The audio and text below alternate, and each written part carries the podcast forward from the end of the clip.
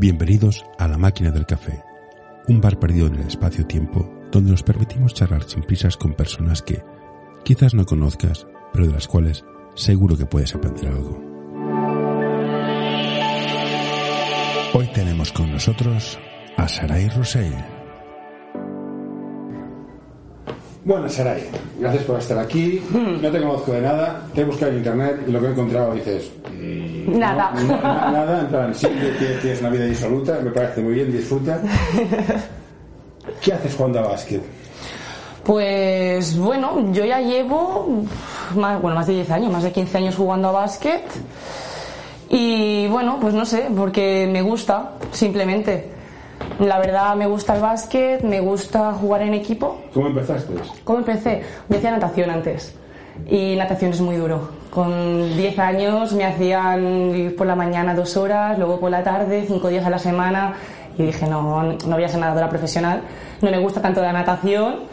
Lo dejé y como era alta, pues... Sí, eh, alta lo eres. En el equipo del cole. Y luego pues de ahí estuve un año, porque empecé a los 11, tampoco empecé muy joven. Pues me fui al draft a jugar. Sí, ahí estuve nueve años, súper bien, la verdad. Y nada, luego me quisieron fichar aquí en el SESE, en el Copa, porque en el, en el draft estaba en segunda, haciendo dinámica con el Copa. Y dije, bueno, pues me vengo. Y pues aquí llevo seis años. Y de aquí no me van a mover hasta que me echen. Ya, estás, ¿no? Aquí moriré con el básquet. azul, Sí, ya sí. ¿Qué diferencias hay entre un deporte individual y un deporte de equipo? Hombre, un deporte individual, yo creo que lo que te falta mucho es el apoyo de las compañeras. Quieras o no, al ser un, un deporte de equipo, si tú un día estás mal, tienes a las compañeras que te animan, venga tía, vamos, tú puedes, mm, no pasa nada. En cambio, en un equipo individual quizás te sientes mucho más solo, te falta ese apoyo quizás que te da el equipo.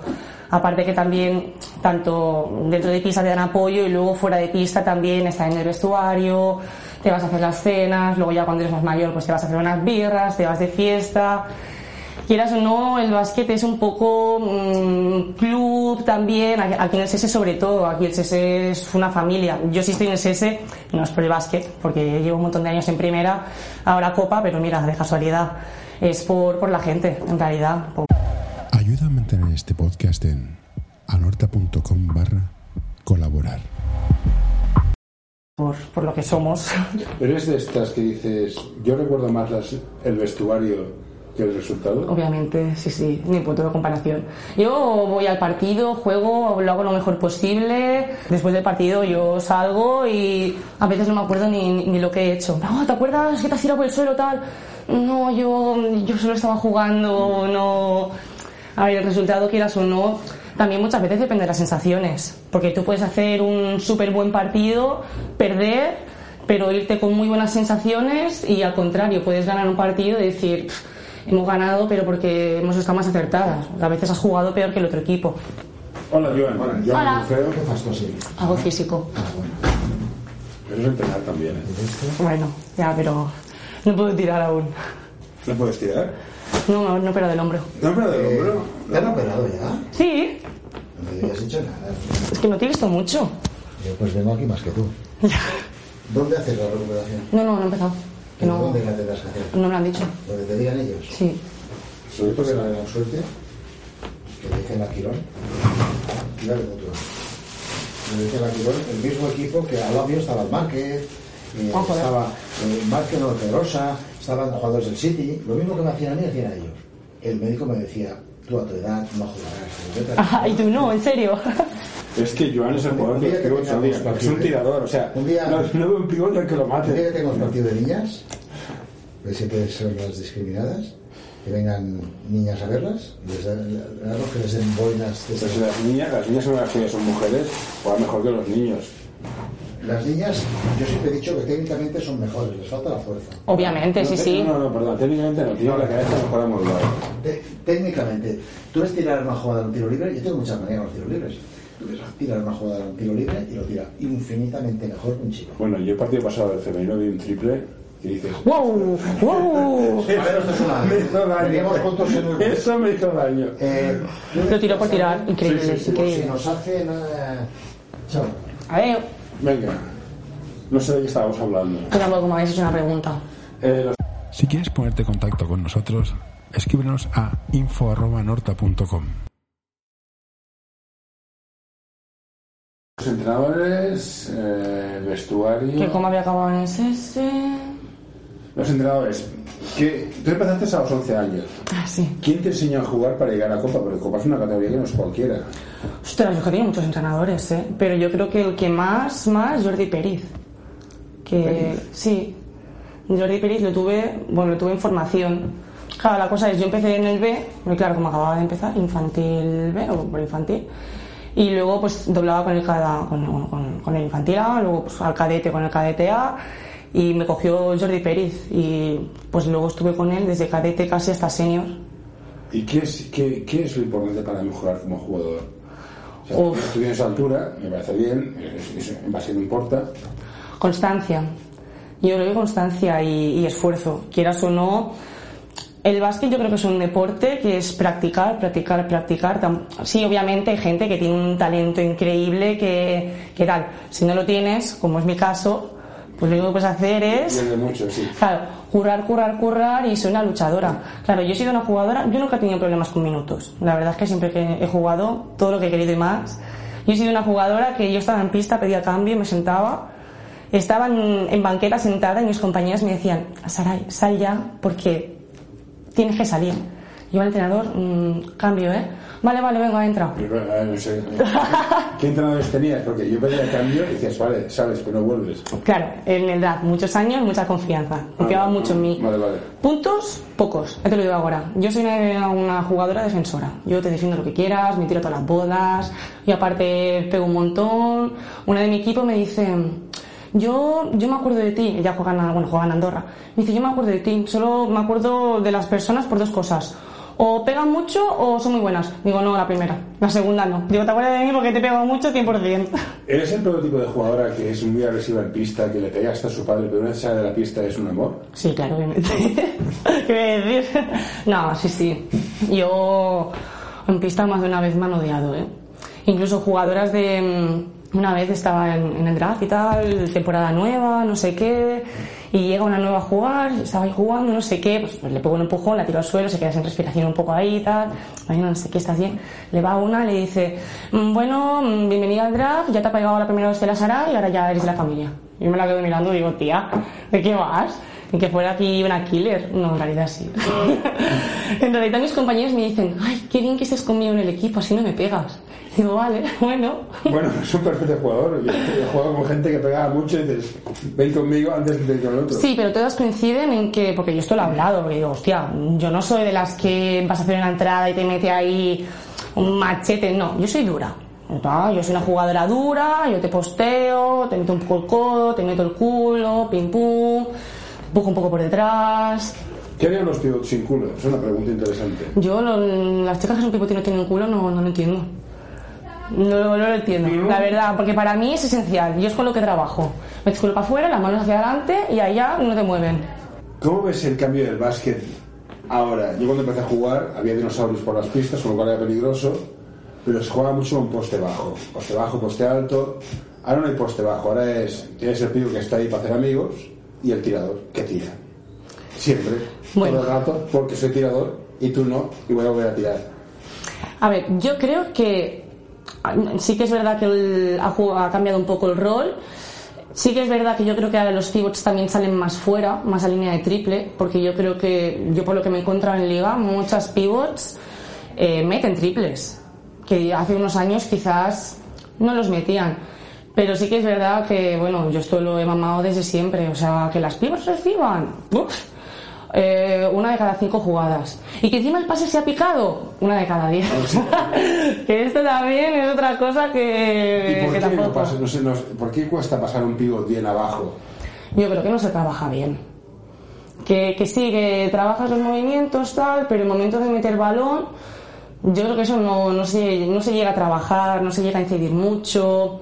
Quizás juegas más con la penetración y doblar pase. Eso sí que se hace más. Yo creo, pero meter balón de una cuesta mucho. También, bueno, eso quizás ves como la defensora de atrás es muy grande, tú tienes a una que no para de molestarte y quizás no, no cuentas bien el hueco, no mueves bien los pies para hacerte tú bien el espacio. También a veces es eso. Dicen que las chicas juegan a básquet en equipo, que son muy, son muy equipo.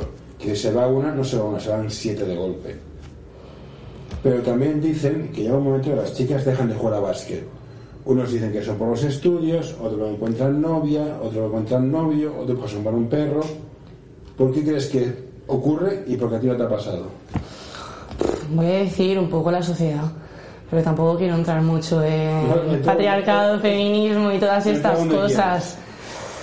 Eh, bueno, yo creo que de por sí ya, yo creo que ahora esto está cambiando. Todo esto de que las chicas y los chicos son iguales, las chicas tienen que hacer deporte, ahora también se visualiza mucho más el deporte femenino, se está apoyando mucho más, eh, bueno, en general, tanto en redes sociales, en la tele.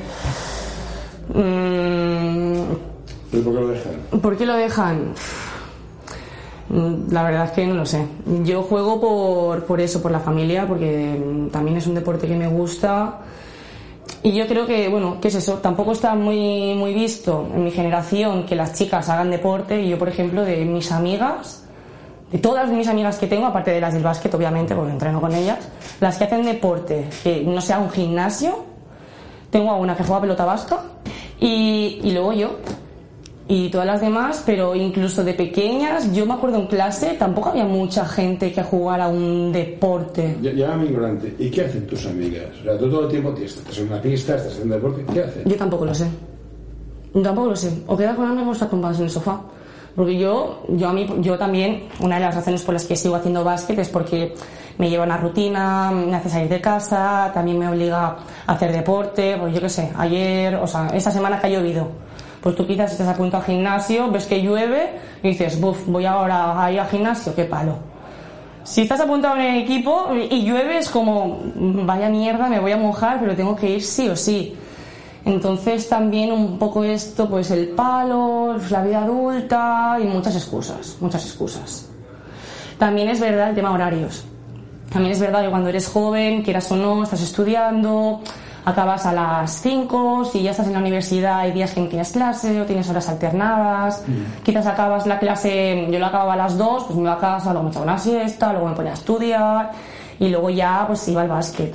Claro, yo hoy en día ya acabo de trabajar a las 6, llego a casa a las 6 y media, 7, saco a la perra meriendo y, y me tengo que venir aquí casi. Tampoco tengo tiempo a ni quedar con otras personas, mm, como mucho voy a comprar, pequeñas tareas, pues limpiar los platos, pues el suelo, tareas de casa. Claro, entreno a las 9, físico, a las 10 entreno a pista, a las 11 y media acabo de entrenar y a las 12 llego a mi casa duchada. Ponte a hacer la cena y ponte a cenar. Mínimo será 5 a las 12 y media. Y luego al día siguiente madruga, levántate a las 7 de la mañana y, así, eh, claro, mu- muchos años. Entonces es un sacrificio que o te compensa mucho o dices, mira, mm, las horas no, no me compensan. Porque claro, quieras o no, ser senior, ser mayor, sabes que vas a tener la última hora de pista. Es es eso. Y porque, y porque el pabellón tiene que cerrar. Que si no, bueno, aquí no podíamos estar horas. Lo que decías de que, decía yo que entraba por aquí, que no lo vais a oír porque lo voy a cortar, que las mujeres son más listas, tienen más técnica, pero al final, y lo veo en el SS, no os vienen a ver. No, pero por la visualidad. Porque Sí, que de acuerdo. Sí. No sé, los- Yo- yo esto lo he hablado me, Me mucho. parece muy bien, pero y si las chicas no van a ver las chicas, ¿quién va a ir a ver las chicas? A ver, las chicas no van a ver a las chicas porque seguramente prefieren llegar a los chicos. También es verdad, Vale. yo, yo soy yo soy una jugadora femenina, ahora esto va a quedar muy feo, ¿eh? A mí casi que me gusta más también el básquet masculino. Pero por- por- porque también juego más a la fuerza, que es a lo que a mí me gusta jugar. Bueno, aquí cada cual un jardín para sus Bueno, quizás el, el básquet masculino es como más impactante. Son más, "Oh, oh", y entro y me pego y, y te cojo un rebote y no sé qué. Al fin y al cabo tú ves a las chicas quizás más esbeltas, más tal, somos más escurridizas, no nos tocamos tanto. Que cuando nos pegamos, nos pegamos, ¿eh? Porque... Con chicas. Claro. Es como digas, no, cuando repartís, repartís. Y bien. Y casi más que los chicos muchas veces. Oh, oh, oh. Sí, sí. Pero sí que es verdad que es algo, yo creo que también es algo que tenemos que potenciar. venir a ver eh, básquet femenino, eh, no sé qué. Sí, sí, sí. Pero cuesta parece bien mucho. la reivindicación que sois tan buenos como los chicos, ponéis tantas horas como los chicos, pero si vosotras mismas no vais, Sí, sí, ¿qué me estás totalmente. pidiendo a mí? No, no, totalmente. ¿Y qué hacemos para que vean a veros? Pues aquí ya o regalamos merienda como el, el masculino. Esto lo puedes cortar también si quieres. visto el resultado, mejor no regales nada, campeón. Guau. Pero mira, por ejemplo, la semana pasada el Senior B mm, jugaba entre medio de dos partidos masculinos, jugaba el domingo.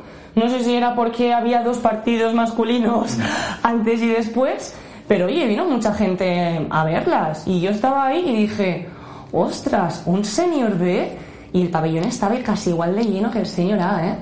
Y hace unas semanas jugamos también en el Claret, creo que fue, y el pabellón estaba muy lleno también, y jugaban dos equipos de chicas, ¿eh?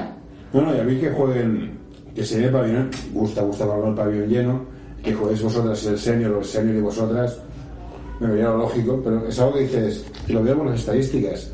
Haces emisión en directo, no es lo mismo la atracción que tiene el masculino que la que tiene el femenino. Mm, No sé qué decirte. Yo Sí. veo el EVA jugar, veo al Lima, sé, al Lima 2 Challenge y dices, hombre, es que no hay color. O sea, juega mejor ellas, pero de calle. sí, sea, obviamente. Es brutal. Bueno, es que, claro, también hay que decir que eh, la equivalencia de las categorías. No, no, es la misma, no sé. Ahora, mira, ahora mismo, nosotras que estamos en Copa eh, y los chicos están en EVA, creo que incluso es mm, equivalencia, es la misma categoría, incluso nosotros estamos por encima. Que ahora mismo hay ahí. Que dices, en principio no, porque EVA, o sea, Copa masculina, Copa femenina, pero en realidad ahí estamos. No sé, yo creo que, que apoyar el deporte femenino, no solo el básquet, sino todos en general. Yo en los Juegos Olímpicos solo he visto a las chicas competir. En todos los deportes que he podido, pero a los chicos no los veía, yo solo veía a chicas. Para ahí apoyarlas fuertemente a todas, a karate, al waterpolo, al básquet. Curling. Sí, toda vez que encontraba chicas decía, este, este lo miro. Eh, Hay que, hay que predicar con el ejemplo. Sí, sí. Y ahora, aparte de básquet, te dedicas a hacer otra cosa. Si te he buscado, porque no te he encontrado. Yo trabajo. Vale. ¿En qué trabajo? Si, si quieres, si quieres pasamos el tema. ¿eh? No, que va para nada. Eh, para explicarlo así fácil, soy wedding planner. Hago bodas. Fucking way. Haces we- ah, wedding planner. Sí. A ver, eh, esto, esto es peor que, hacer, que tener un entrenador. ¿Qué va? ¿Has visto el padre de la novia? Sí, hombre, me he comido todas las todas las pelis de bodas ¿Qué que te hay. parece el Martin? El, el- el Martin Short, el que hace ese personaje. ¿Sois así? Eh, no. No, no. Normal. No, no. ¿Te sirve algo el básquet para, para, tu, para tu trabajo? Mm, para relajarte, para aprender en plan, mira, esto, que- esto, esto que hemos dado al entrenador, que es el cliente, te sirve que, por, por ejemplo, como el entrenador marca, hagamos cuernos, y tú dices, esto es una boda de mierda, pero como si fuera el cliente y dices, quiero una boda así, y tú dices, te callas. Sí, sí. ¿Hay alguna correlación entre lo que puedas aprender en el baloncesto o en el deporte con tu trabajo profesional? pues mira, nunca me lo había pensado. nunca me lo había pensado, la verdad. A ver, no sé qué decir. Hoy quiero recomendarte este podcast. El alma del juego by Soul Basketball, el podcast en el que charlaremos con personajes del mundo del básquet con diversidad de carreras, funciones y experiencias para que nos acerquen al alma de nuestro deporte, el baloncesto.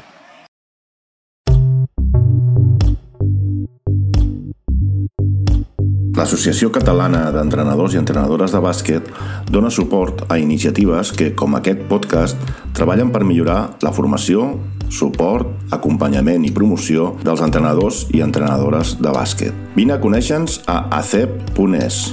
Som com tu.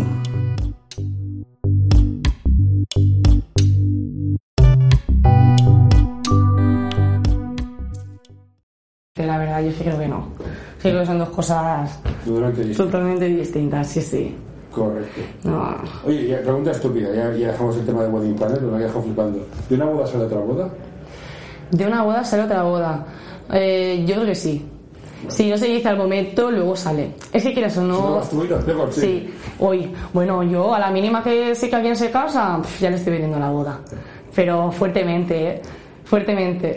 O sea, aparte yo confío mucho en los sitios en los que hacemos bodas y son súper bonitos y está súper guay. A ver, quieras o no en una boda es mucho de emoción. Entonces, yo, Sí. yo lloro casi todas y, y- y voy a un montón de bodas. Es tan bonito que si, te- si estás en pareja te, te despierta cosas, quizás y dices, ostras, qué bonito es esto, pues yo también quizás lo quiero. Y pues ahí sale.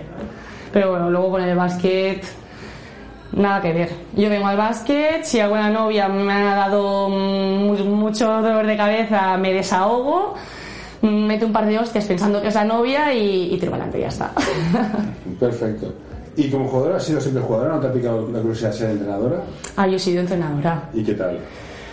A ver, yo creo que es un trabajo muy bonito, pero se cobra muy poco. No. Vale. A- Aparte de eso, Son muchas horas, son muchas horas. Y yo, por ejemplo, lo veo aquí.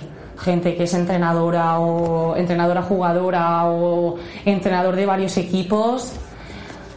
Y es horrible. Es estarte aquí a las 6 de la tarde, irte a las 12, luego al día siguiente pues estudias, trabajas, es, es peor, es, es muerte. Yo lo estuve, estuve aquí en, en la escueleta del SESE, estuve un año, súper bien, ay, con los niños pequeños, tenía niños de 4 a 6 años.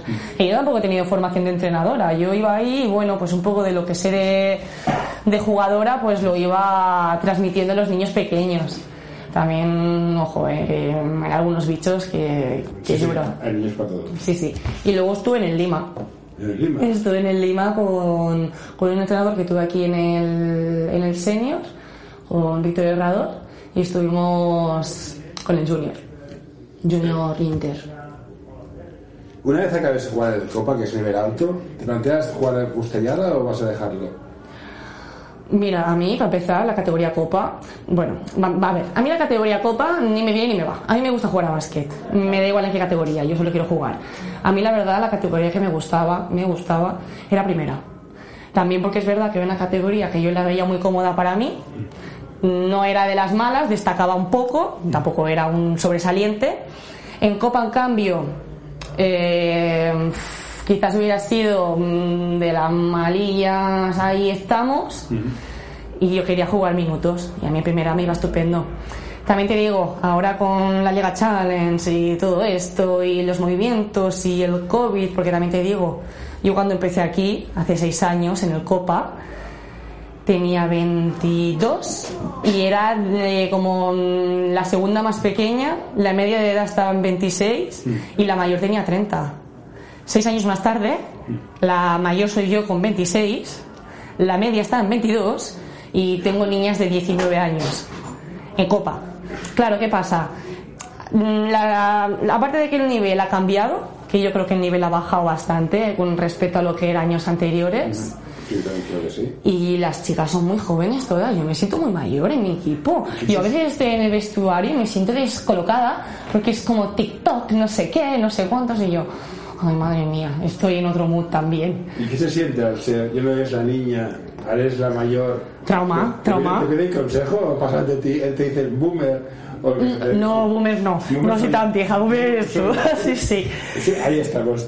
Yo creo que algo de, de respeto y consideración me tienen. Me tendrían que tener. Aparte, digo yo. Aparte de las que, bueno, de todas las que somos en el equipo, que somos 13, yo soy la que lleva, bueno, soy la, más mayor, la que lleva más años en el CS, la que lleva más años en el Senior A. Al fin y al cabo, bueno, me conoce todo el mundo aquí del club, de la junta, también soy bastante activa y todo. Yo creo que consejo no mucho, consejo no mucho, porque tampoco algunas no me han visto jugar, porque casi no he empezado esta temporada. Pero bueno, yo creo que algo de respeto sí, me toman en consideración. También a veces las veo que se enfadan entre ellas y soy también un poco la de, bueno chicas, vamos a calmarnos, a ver, va, no pasa nada, vamos a pensarlo en frío, va. También como ahora estoy medio dentro, medio fuera, hablo con entrenadores, hablo con ellas, también estoy ahí un poco entre enlace, bueno, Tienes rol de capitán casi. sí, pero no lo soy. No, no quiero esa responsabilidad tampoco. no tengo ni idea. ¿Qué es el recuerdo que te llevas del básquet? Te- es, esta es anécdota que siempre, que siempre cuento del básquet. Uf, tengo varias. Depende del momento, depende del momento. Por ejemplo, cuando yo de pequeña metía súper poco y una de las primeras canastas que metí así en infantil fue de rodillas. Sí, sí. Sí, me, me caí al suelo de rodillas, mm, no me defendieron y dije, pues aro, venga, pues tú, aro. Luego uno, una vez que a una también la llevé al hospital, bueno, vino una ambulancia, porque bueno, pues nada, se chocó conmigo, tampoco le hice falta ni nada, pero yo hice un blog, se chocó, le hizo daño en la cervical, cayó al suelo y bueno, pues a la ambulancia.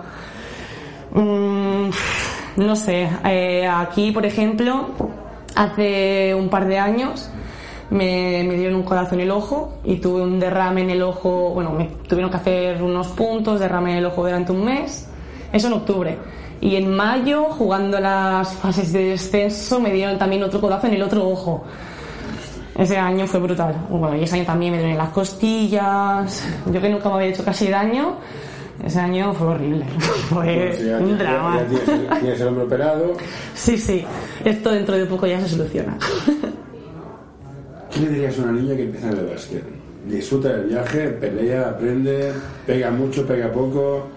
Sí, lo mejor de todo es encontrar un, un buen equipo.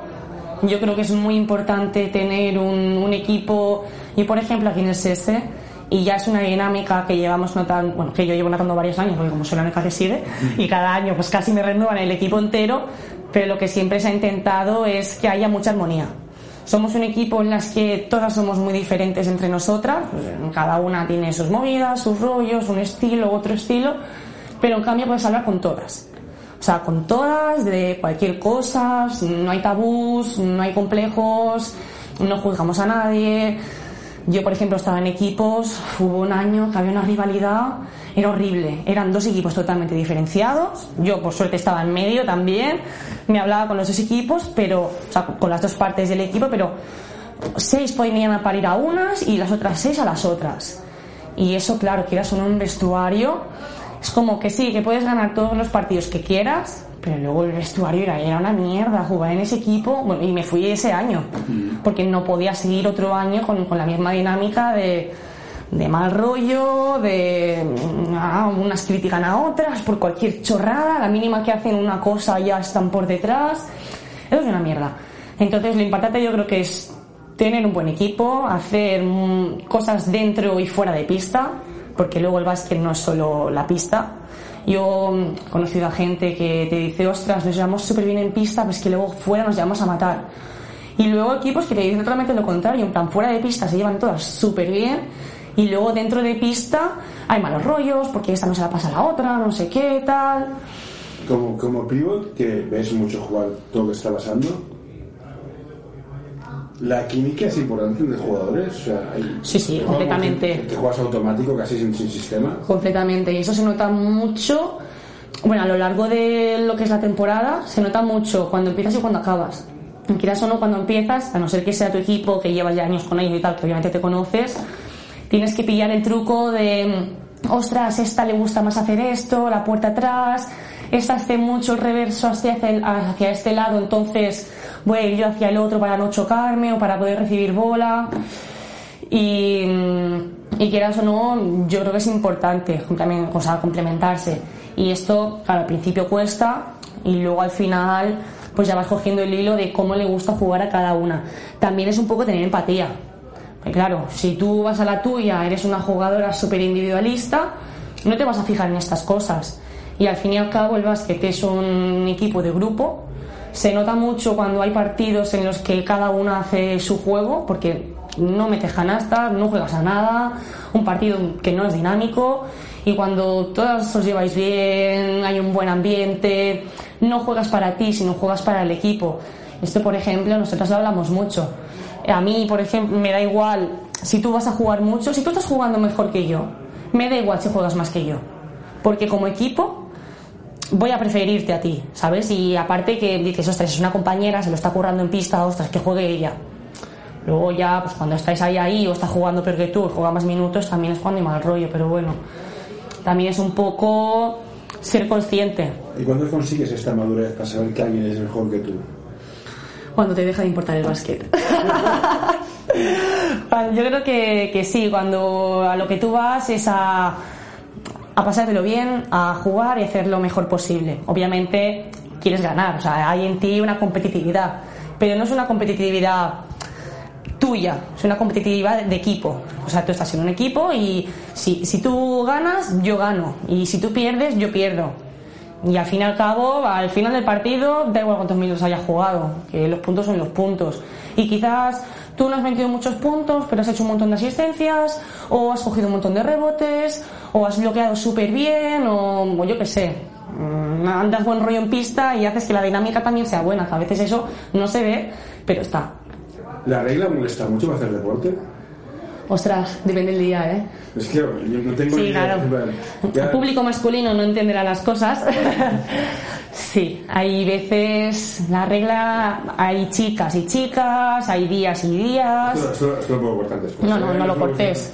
Si eres una chica que tiene una regla puñetera de las que duele mucho, ostras, sí que molesta.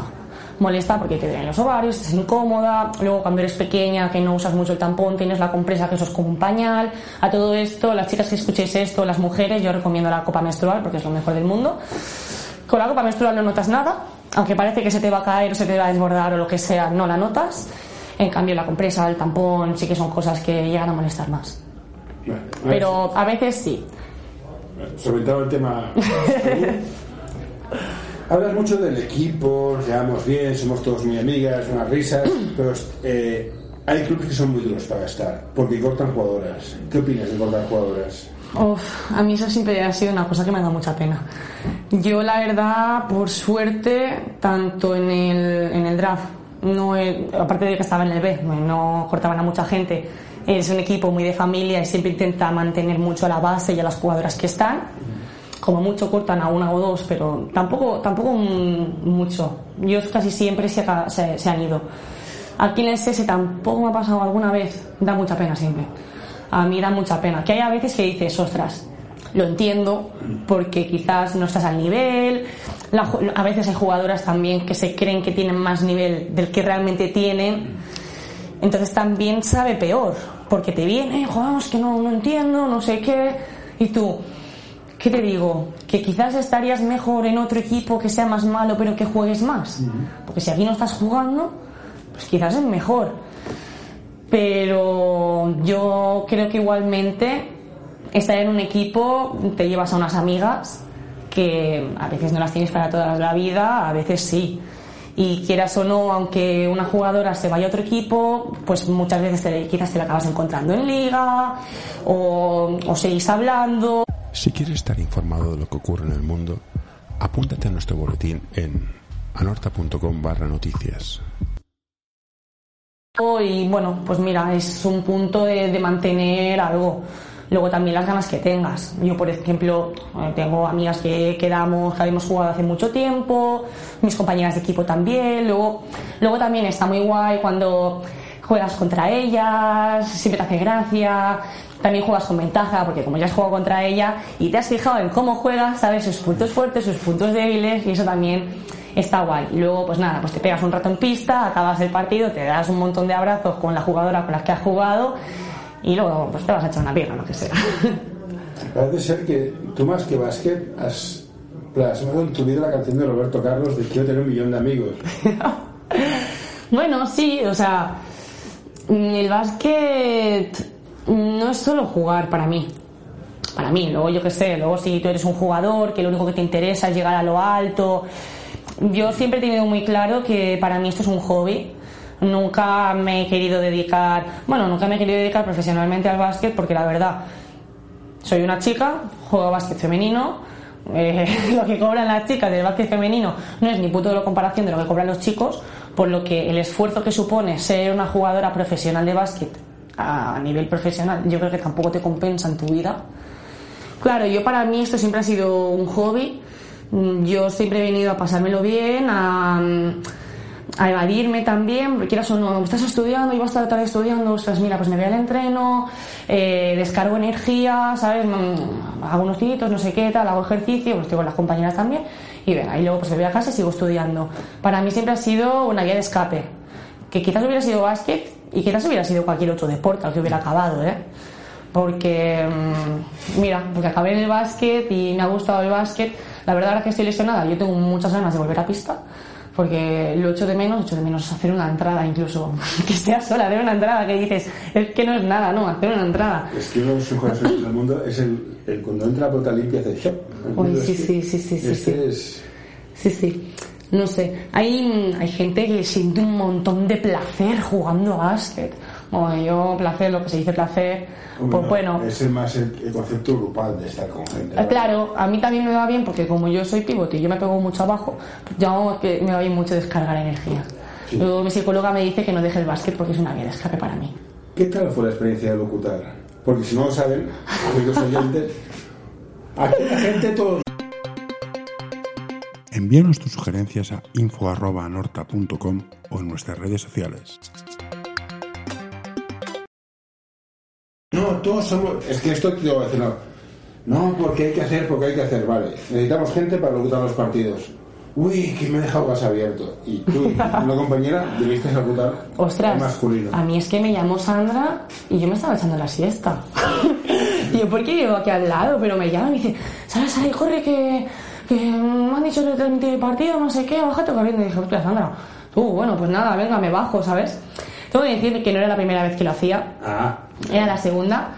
Ya la había hecho el año pasado, también un, un poco de casualidad, ¿eh? de estar ahí, de estar grabando el partido y pues de empezar a hablar, de decir, ostras, esto está siendo muy aburrido, vamos a meterle algo de... Que yo creo que fuimos las precursoras de, de esto de que se empezaran a retransmitir los partidos así grabados, pero bueno, porque a mí no me suena de que lo hicieran antes. Pero tal.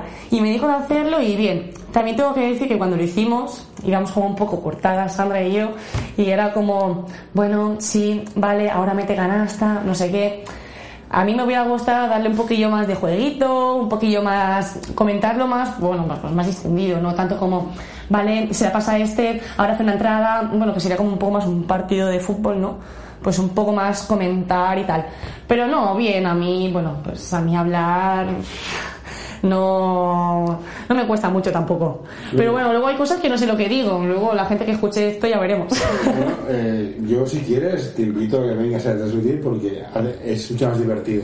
Claro, yo creo mí, que es mucho más dinámico para la gente que lo ve en casa. No es que digas, el base sobre la pelota, el base se la pasa al alero. Hombre, yo creo que eso es un coñazo. El fútbol mira alero con cara en plan, ya te vale, cabrón. Sí, es sí. más divertido en plan, pues ayer me compré un paquete de picos y me lo comí todo. Es entretener a la audiencia. Claro, totalmente. Lo hacía con un amigo y hablábamos de, de todo menos de básquet.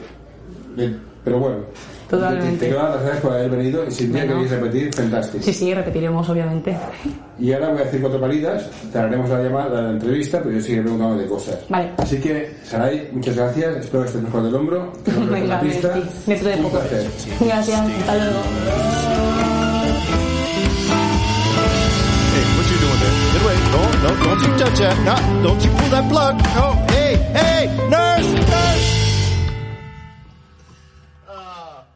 All right, I'm done.